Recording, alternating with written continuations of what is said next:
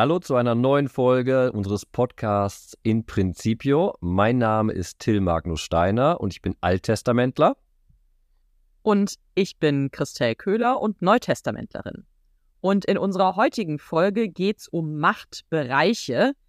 Das hört sich erstmal so an wie so zwei abgegrenzte Räume. Hier ist der eine und da ist der andere mächtig. Wir zeigen euch heute, dass es genau darum in der Definition von Gottes Machtbereich eben nicht geht. Und dabei begeben wir uns auf eine spannende Spurensuche durch drei Texte. Genau, es sind die drei biblischen Texte, die am Sonntag verkündet werden. Und wir fangen direkt mal vorne an bei der alttestamentlichen Lesung. Und wir fangen sogar ein bisschen vor dem Text an, der uns verkündet wird und stellen uns einfach mal vor, da tritt ein Prophet auf, nimmt einen Krug in die Hand, zerdeppert den auf dem Boden und sagt, ja, liebes Volk, liebe Stadt, das ist euer Schicksal in der Zukunft. Viel Spaß damit. Ermutigender kann man ja die Texte am Sonntag eigentlich kaum beginnen. Erstmal mit so einem richtigen Geschmetter, auch wenn das nicht im Text vorkommt. Aber wenn man das Szenario einmal im Ohr und im Kopf hat, dann werden die Worte, die nicht minder drastisch sind und Teil der Lesung sind, umso eindringlicher. Und dieser zerschmetterte Krug hallt sozusagen weiter in den Text hinein. Erstmal wird dann weiter erzählt beim Buch Jeremia, wie das Volk sich dann und auch besonders ein Priester gegen den Propheten wendet und der Prophet vieles erleiden muss. Und dann kommen wir zu einem sehr persönlichen Text des Propheten Jeremia, eben in Kapitel 20, aus dem auch unser Lesungstext entnommen ist. Der wird auch oft eine Konfession des Propheten genannt. Sagen, das Innenleben des Propheten legt er vor seinem Gott offen. Und eigentlich ist das sehr, sehr viel Klage. Aber am Sonntag hören wir genau das Stück aus diesem Klagenmeer, das auf einmal in Lob umschwingt. Aber im ersten Vers hören wir noch, was ich vorhin gesagt habe, diesen Nachhall des zerschmetterten Kruges. Da sagt der Prophet nämlich, ich hört die Verleugnung der vielen, grauen ringsum, zeigt ihn an. Wir wollen ihn anzeigen. Meine nächsten Bekannten warten alle darauf, dass ich stürze. Vielleicht lässt er sich betören, dass wir ihn überwältigen und ihm Rache nehmen können. Und dann schlägt's um doch der Herr steht mir bei. Und das ist ja tatsächlich an der ersten, das, was du gerade schon zitiert hast, klingt ja so, als würde der Prophet, von dem wir ja normalerweise denken, naja, mit, mit dem Wort Gottes auch als Wort mächtig ausgestattet, erlebt sich an der Stelle als absolut ausgeliefert, in einer gewissen Form auch machtlos, vor allen Dingen, weil andere sich gegen ihn wenden und es nur so halb offen tun. Also es ist von Verleumdung die Rede, die Bekannten warten darauf, dass er stürzt, im Sinne von, vielleicht lässt er sich betören, damit wir ihn überwältigen können. Also es ist auch so eine Heimtücke, die irgendwie aus dem Text da am Anfang herausklingt. Ich würde es nicht nur eine Heimtücke nennen, sondern sogar eine Einsamkeit. Weil wenn man diese mal guckt, was hinter dem Begriff nächste Bekannte steht im Hebräischen, das die Menschen meines Heils, also die eigentlich, die dafür sorgen sollen, dass es mir auch gut geht, die mich unterstützen, die mir nah sind, die wirklich helfen. Selbst die haben ihn verlassen und wollen ihn zu Sturz bringen, weil er eben Unheil verkündet. Und wenn wir den Text weiterlesen würden, der da am Sonntag verkündet wird, merken wir, wie drastisch tief der Prophet sozusagen in einer Depression drin ist. Ich zitiere nun mal direkt den nächsten Vers. Wir hören mit Vers 13 auf und in Vers 14 geht es dann weiter. Verflucht der Tag, an dem ich geboren wurde. Der Prophet ist in keiner guten Position. Aber wir gucken uns jetzt an, warum er trotzdem in diesem depressiven Meer auf einmal fast manisch wird, beziehungsweise positiv gesagt wird, warum er doch seinen Gott loben kann. Jeremia ist nicht nur in keiner guten Position, er ist auch in keiner besonders guten körperlichen wie seelischen Verfassung, ganz offenbar. Das muss man vielleicht noch hinzusetzen, denn dieses schnelle Hin- und Herwechseln der Gefühle ist ja ein Eindruck und auch ein ein Produkt am Ende von großer Anspannung, auch von großen Kräften, denen er ausgesetzt ist. Auf der einen Seite natürlich als Prophet die Berufung, die bei ihm ja auch immer sehr stark erzählt wird, die Berufung, das Wort Gottes zu verkünden. Gleichzeitig ist dieses Wort an vielen Stellen kein Heilswort und es ist der Druck, dem er im eigenen Volk unter den Menschen seines Heils quasi ausgesetzt ist, die eben sagen, naja, also wir hätten von dir ja uns eigentlich was anderes erhofft, beziehungsweise warum stehst du für diese Botschaft ein? Genau, es ist nie angenehm, ein Unheil zu verkünden. Jetzt aber in dieser Klagesituation erinnert sich der Prophet an etwas, was am Anfang des Buches Gott zu ihm gesagt hatte und was nachher auch im Evangelium für uns wichtig sein wird. Denn am Anfang des Buches sagt Gott in der Berufung des Jeremias, also in dem Anfang des Menschen Jeremia als Propheten, sagt Gott, fürchte dich nicht vor ihnen, also die, die dich gegen dich stellen werden, denn ich bin mit dir, um dich zu retten. Und genau das ist nun als Echo in diesem Lob, das, das wir lesen werden am Sonntag, enthalten. Er sagt da, ich weiß, dass Gott auf meiner Seite ist, oder ganz klar formuliert, aber der Herr der Herrscher prüft den Gerechten, er sieht Nieren und Herzen. Ich werde deine Vergeltung an ihnen, also den Feinden, sehen, denn dir habe ich meinen Rechtsstreit anvertraut. Der Prophet weiß, dass er überfordert ist von deinem Auftrag, aber er weiß auch, dass Gott auf seiner Seite steht und der Prophet weiß, und das ist der dritte Aspekt, er macht ja nichts Falsches, er verkündet das Unheil, das, was Gott will. So schwer es auch ist, aber das macht ihn in dem Moment zu dem Gerechten, der vor dem Gottesgericht bestehen kann. Wir haben damit ja eine ganz typische Gegenüberstellung. Auf der einen Seite die Verfolger, die auch in Anführungsstrichen eine Falle stellen. Ne? Vielleicht lässt er sich betören, also hoffen, dass er strauchelt. Es ist auch von wirklich vom Straucheln die Rede. Dann aber auf die Verfolger hin. Und die, und auf der anderen Seite eben diese Frage und diese Suche nach Gerechtigkeit, also Heimtücke und Gerechtigkeit, die einander gegenüberstehen. Und Jeremia ist sich eben sicher, auf der Seite Gottes ist es die Seite der Gerechten und es ist derjenige, der auch mein Anliegen vertritt. Schließlich vertrete ich auch sein Anliegen. Das ist so ein Sprung hin und her, der den Text natürlich stark macht, der im Hintergrund steht, den wir übrigens später auch im Evangelium nochmal entdecken werden. Genau, Jeremia kann ganz klar in dem Moment zumindest erkennen, dass der Machtbereich derjenigen, die sich gegen ihn stellen auf weltlicher Basis, begrenzt ist, weil er weiß, das Unheil, was er verkündet, ist göttliche Absicht, göttlicher Auftrag und Gott ist eben der, der den Gerechten prüft und ihn für gut befindet. Das heißt, er weiß, wie du es gesagt hast, er, dass er selbst als Prophet auf der Seite Gottes steht, im Machtbereich Gottes, eben des Gottes, der sagt, fürchte dich nicht, ich bin bei dir. Und wir sehen an der Stelle ein Motiv, was ja in den Psalmen immer wieder zum Ausdruck kommt und die Sprache hier ist ja auch sehr ähm, verbunden mit der Sprache der Psalmen an vielen Stellen. Dir habe ich meinen Rechtsstreit anvertraut. Der Gedanke ist, ich kann Gott alles entgegenbringen, aber ich muss es nicht selber tun. Also ich kann mich auf die Leute eigentlich innerlich stürzen, ich kann verzweifeln, ich kann dieses tun, aber ich sage Gott, du bist derjenige, der den Rechtsstreit führt, ja? Ich vertraue dir das an was gerade mein Anliegen ist. Ich weiß, du wirst es zu einem guten Abschluss bringen, weil ich auf deine Gerechtigkeit und auch auf deine Macht am Ende hoffe und baue. Und das, was du auch nochmal gesagt hast, macht im Endeffekt den Charme auch dieser ersten Lesung für mich aus, weil ganz simpel gesagt, wir haben hier ein Glaubensbekenntnis, eine ganz klare Aussage, ja, ich glaube das, dass Gott sich durchsetzt, aber die weltliche Realität, das Erfahren des Propheten, das leibliche Erfahren. Das Leiden spricht eine ganz andere Sprache. Und beides ist, wenn man die Konfession, dieses Kapitel 20 komplett liest, beides in den Propheten drinne und zeigt dieses Schwanken zwischen der Welt, dem Erfahren der Welt und dem Glauben an das, was hinter dieser Welt anscheinend doch verborgen ist, aber in diese Welt hineindringt. Und es gilt immer noch für den Propheten, trotz allem, trotz seiner Einsamkeit, fürchte dich nicht. Und genau das ist ja das Leitmotiv oder das, was dreimal wiederkehrt dann im Evangelium. Am Anfang des Evangeliums heißt es dann direkt, darum fürchtet euch nicht vor ihnen. Auch da sind Gegner bekannt. Und dann geht es weiter nachher in Vers 28. Fürchtet euch nicht vor denen, die den Leib töten. Und dann gibt es nochmal, fürchtet euch also nicht. Ausrufezeichen. Und warum soll man sich nicht fürchten? Weil es genau eine Unterscheidung gibt.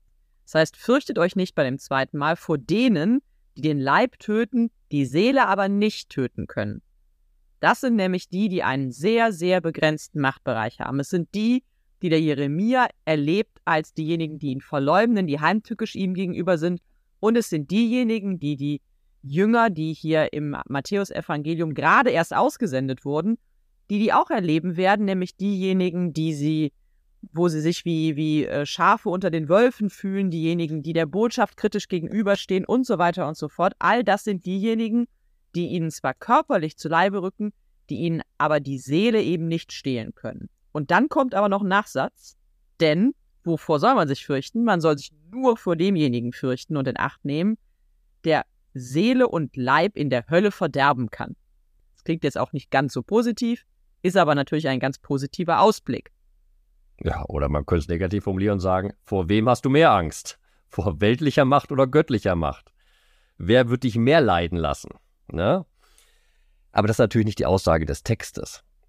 Der Text möchte uns vor Augen führen, dass das, was in der Welt uns entgegensteht, doch schwächer ist als das, was an unserer Seite zu finden ist, beziehungsweise eigentlich unseren Rücken stärkt. Dass diese positive Ermutigung, in gewisser Weise auch eine Zumutung, die sich hier ereignet, in dem Kontext, wo wir sind bei Matthäus. Nochmal, du hast ja eben schon gesagt, ich will es nochmal wiederholen.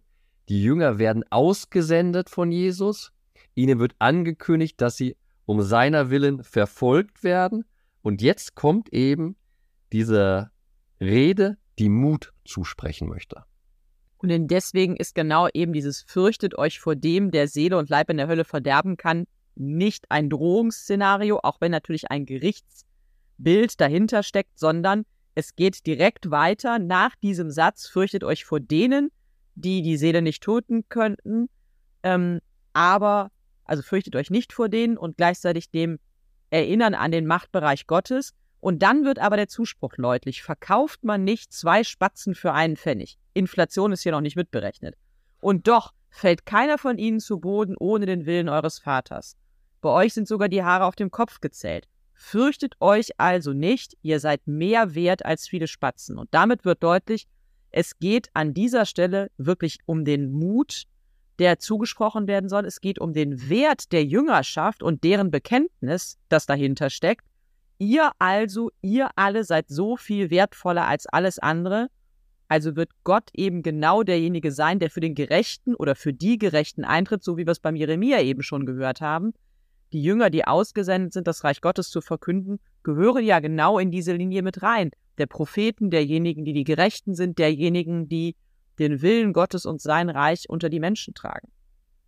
Und damit sind wir bei einem theologischen Denken, das wir vor kurzem getroffen hatten am Dreifaltigkeitssonntag in der Lesung aus dem Exodus-Buch, wo mir das genau auch wiedergespiegelt wurde. Gott ist auch Gott des Zorns und der Strafe. Aber er will das im Endeffekt nicht übersetzt hier im Evangelium, wenn da eben steht, dass dieser Gott, an dem wir glauben, derjenige ist, der Seele und Leib in der Hölle verderben kann, hat das zwei Stoßrichtungen. Erstens die Zusage, okay, fürchte dich vor ihm, so wie alle Menschen sich fürchten müssen, auch die, die euch bedroht, die müssen sich fürchten vor diesem strafenden Gott. Aber, und da kommt das Bild vom Spatz, was du gerade aufgeführt hast daran, aber eigentlich will er nicht ein Verderber ein strafender Gott sein, sondern er wertschätzt das Leben. Er hat euch in der Hand und möchte euch zum Leben führen. Wo entscheidet sich denn dieser Weg? An welcher Gabelung muss ich rechts oder links gehen, damit aus diesem strafenden Gott kein strafender Gott wirklich wird, sondern sich der liebende Gott offenbart? In der Klarheit, in der Offenheit, im Licht könnte man vielleicht sagen, denn das ist das, der Rahmen um diese Verse, die wir jetzt schon viel zitiert haben, am Anfang setzt es ein mit, fürchtet euch nicht vor denen, die euch verfolgen. Nichts ist verhüllt, was nicht enthüllt wird und nichts ist verborgen, was nicht bekannt ist. Es geht tatsächlich darum, ähm, dass das, wovon die Jünger künden sollen, dass das eine Botschaft für das Licht ist, eine Botschaft, die geradeaus ist, könnte man vielleicht auch ein bisschen übersetzt mal sagen. Es ist nichts, was verleumderisch ist, so wie wir es bei Jeremia kennengelernt haben und wie es auch die Jüngerinnen und Jünger hier erleben werden, und wenn eben die Botschaft schon klar ist, dann geht es auch darum, mit der Botschaft klar zu agieren. Und das ist das Ende des Textes und die Pointe. Wer sich zu, vor den Menschen zu mir bekennt, zu dem werde auch ich mich bekennen. Und andersrum, wer mich verleugnet, den werde auch ich verleugnen. Aber klar ist, mein Ja sei ein Ja und das Nein ist ein Nein, so wie es auch an anderer Stelle gesagt wird. Ich bin Träger der Botschaft, ich bin Prophet, ich bin Verkünder, ich bin ausgesandt als Jüngerin und Jünger, die Botschaft zu verkünden. Und dann muss es auch klar sein, dann muss ich dabei bleiben. Dann muss ich im Offenen, im Licht sprechen und nicht irgendwie anfangen, heimtückisch zu werden, die Botschaft zu verraten, etc.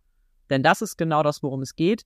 Gottes Machtbereich ist entgrenzt, aber er achtet darauf, wo wir selber die Grenzen setzen, also zwischen Licht und Dunkelheit, zwischen offenem Reden und vielleicht doch hintenrum die Dinge wieder abstreiten oder relativieren.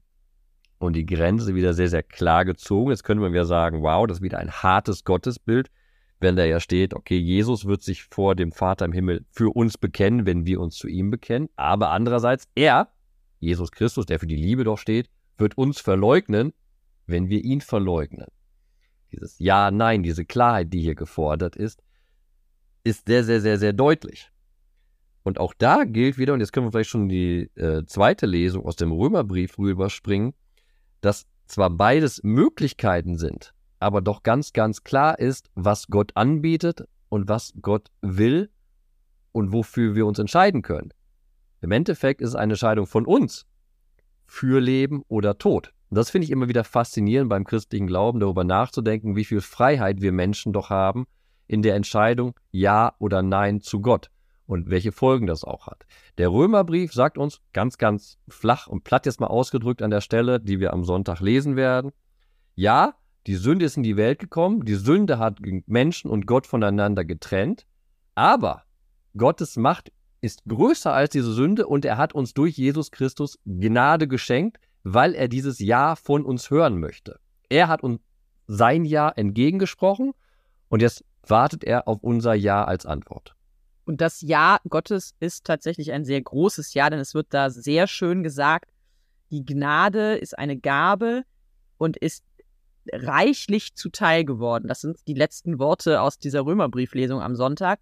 Und dieses reichlich zuteil geworden ist ein Ausdruck von überbordender tatsächlich Gabe und auch überbordender Gnade am Ende einer Gnade, die eigentlich genau das Synonym ist für einen entgrenzten Machtbereich, also für einen allmächtigen Gott, der tatsächlich aus sich heraus immer die Chance hat, zu sagen, hier gilt meine Gnade, auch wenn es erstmal vielleicht sogar vom Verhalten des Menschen her gar nicht so aussieht, als würde hier noch Heil sein, als könnte hier noch Heil stattfinden, aber ich entscheide mich dazu, dass ich hier meine Gnade ihnen, ihm reichlich zuteil werden lasse. Und wieder haben wir da positiv diese Linie gezogen, dass eigentlich, wir fangen ja bei Adam an. Adam kommt in die Welt, die erste Sünde ist in der Welt, damit hätte die ganze Geschichte vorbei sein können. Das ist ja auch so, wenn man Bibel liest. Das ganze, die ganze Geschichte hätte im Paradies enden können und zapp, Schöpfung zu Ende. War ein schönes Experiment, hat nicht geklappt, aber die Geschichte Gottes mit seinem Volk geht immer weiter durch die ganzen Sünden hindurch. Deshalb ist ja auch diese Geschichte Gottes mit dem Menschen eine sehr, sehr lange Sündengeschichte, die aber, so unser Glauben, kulminiert in diesem einen Ereignis, wo sozusagen der neue Adam da am Kreuz stirbt und auf einmal in diesem neuen Adam nun keine Sünde offensichtlich wird, sondern, wie du es gesagt hast, schön, diese Überbord, diese überfließende Gnade, die so viel größer ist als die erste Sünde.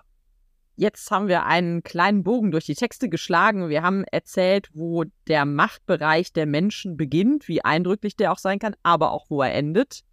In den Bedrohungsszenarien, in der Verfolgungsszenarien, in der Verleugnung.